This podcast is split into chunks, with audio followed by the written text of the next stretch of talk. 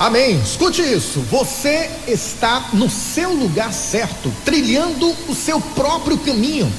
Cada experiência e emoção que sente faz parte de um plano maior. Não questione o que está acontecendo, não resista aos obstáculos, não reclame das circunstâncias e não tenha medo do desconhecido. Você lembra da história de José? José passou por um processo, por tantos obstáculos. Sabe para quê? Para se tornar governador do Egito, um cargo que nem existia. Deus criou este cargo para honrar José. E você acha que ele não vai honrar você também? Tudo que se apresenta em sua vida é exatamente o que você precisa para aprender, evoluir e se transformar na pessoa que está destinada a ser.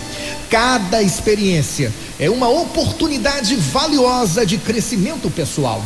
Confie no processo da vida. Ei, você só vai alcançar o sucesso passando pelo processo. Então, calma. É. Olha, Acredite em sua própria resiliência e na sabedoria que surge das experiências vividas.